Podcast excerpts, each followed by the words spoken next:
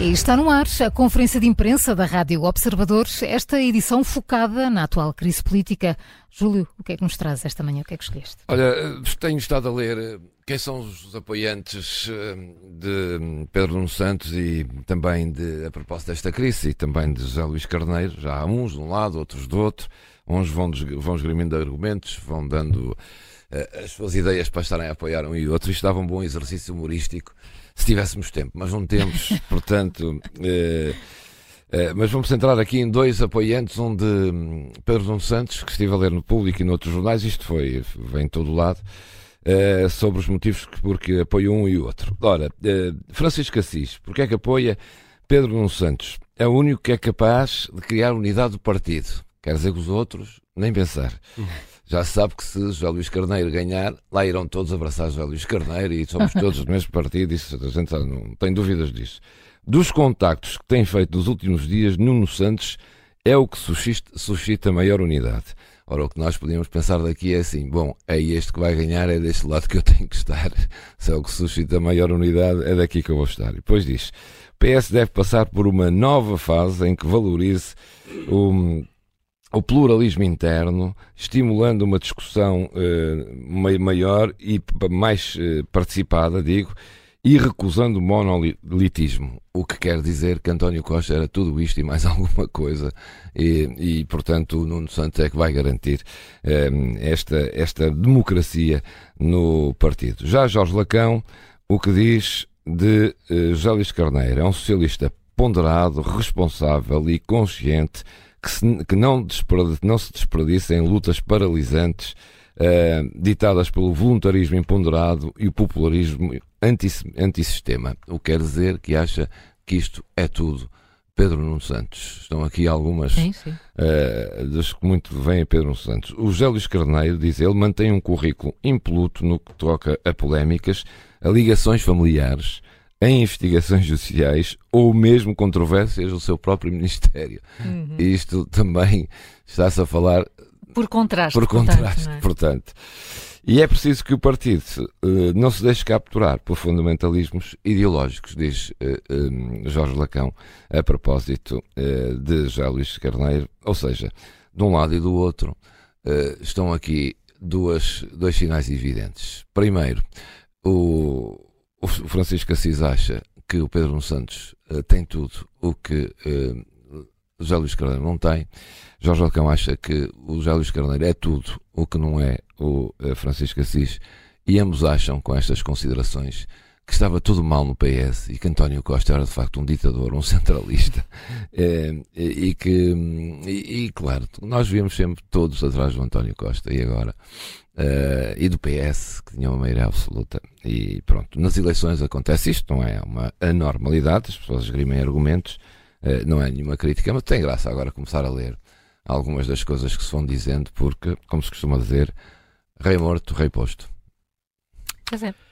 É isso mesmo, olha, e é uma expressão uh, muito próxima dessa, uh, Júlio Rei Morto Reimposto, é utilizada por Zita Seabra, num artigo de opinião que está agora no Observador. Fiquei aqui pela casa, fui ver o que é que se passa é um artigo de opinião surpreendente eh, pela proposta que nos traz para estes dias. Ita Seabra, editora, agora, noutra vida, há muitos, muitos anos, foi militante do PCP, saiu em ruptura com o partido e, depois e com a ideologia é? também. Primeiro dissidente. e depois dissidente. Dissidente e uma dissidente muito, muito vigorosa. Zita Seabra uh, dá um título a este artigo, Uma Comédia de Enganos. Ela esclarece que vai buscar a expressão a Shakespeare, precisamente, e diz que aplica-se totalmente aos dias que acabamos de viver.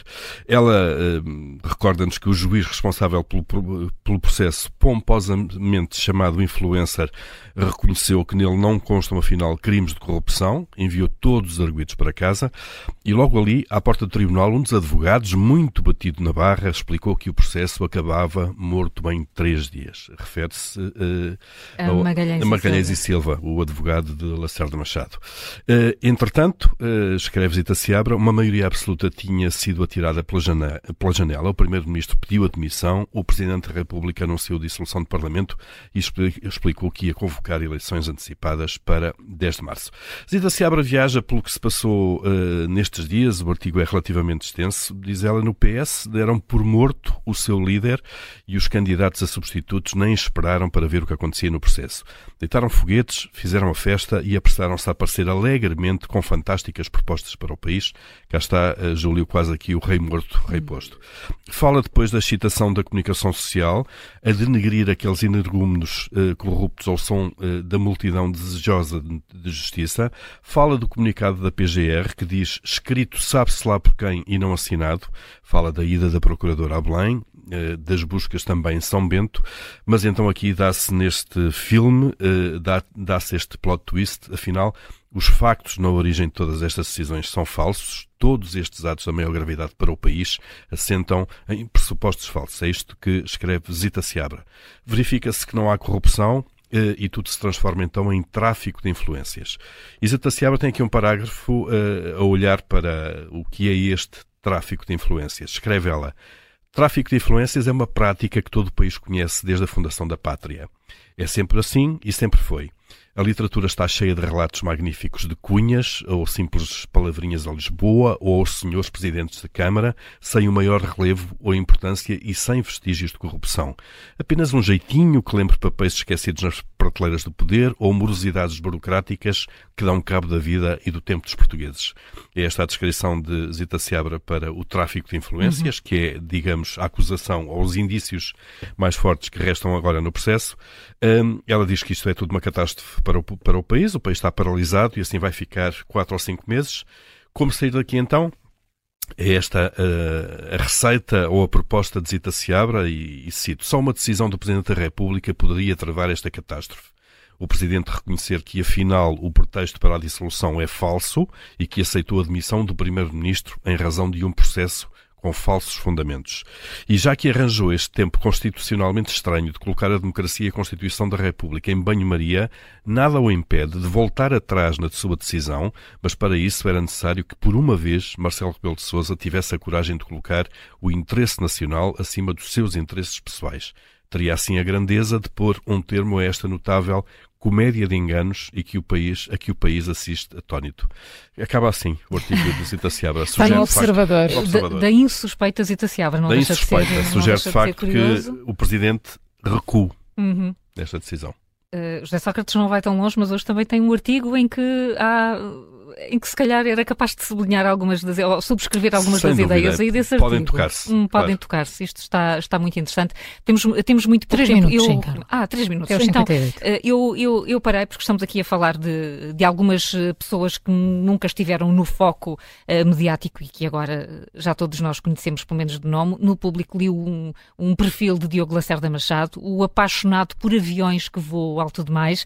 É um artigo assinado pelo Henrique Pinto de Mesquita e, e fala de facto deste de um dos arguídos, tem 62 anos, mas foi aos 20 que se tornou amigo de António Costa, ou melhor amigo, se quisermos utilizar uma expressão que o próprio utilizou numa entrevista em 2016, o próprio António Costa. Ora, eles conheceram-se em 1981 na Faculdade de Direito de Lisboa.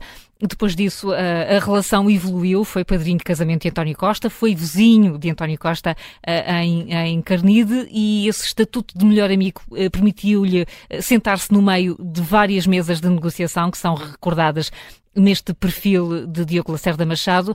Há algumas uh, histórias uh, mais, uh, enfim, secundárias, mas que ajudam a, a, conhecer um pouco melhor esta, esta figura discreta. A Sábado, por exemplo, justifica, aliás, o título, fala do gosto, do interesse que ele tem por aviões e conta que hum, quando ele era novo, quando ele era jovem, poupou dinheiro para comprar um bilhete de avião Lisboa-Porto então utilizou o bilhete. Quando aterrou no Porto, voltou para trás, porque na verdade a, última, a única coisa que ele queria mesmo era andar, andar de avião. Não era, não era conhecer a cidade do Porto. Júlio, que desperdício, não é? Como tu dirias. É normal.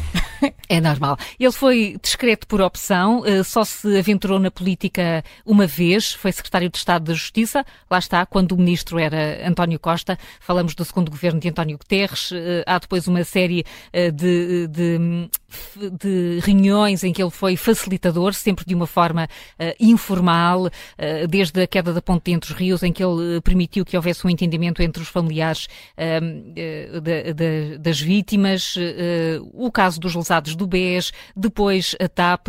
vou terminar com como termina o artigo, com uma declaração que Lacerda Machado deu, fez ao Expresso em 2016. Queixava-se na altura de ser um homem com certidão de presunção de malandro. E é assim que chega agora, a 2023. é um artigo muito interessante por uma figura que até há uma semana era de facto uma figura muito discreta. E que leste no público. Ali no público, sim.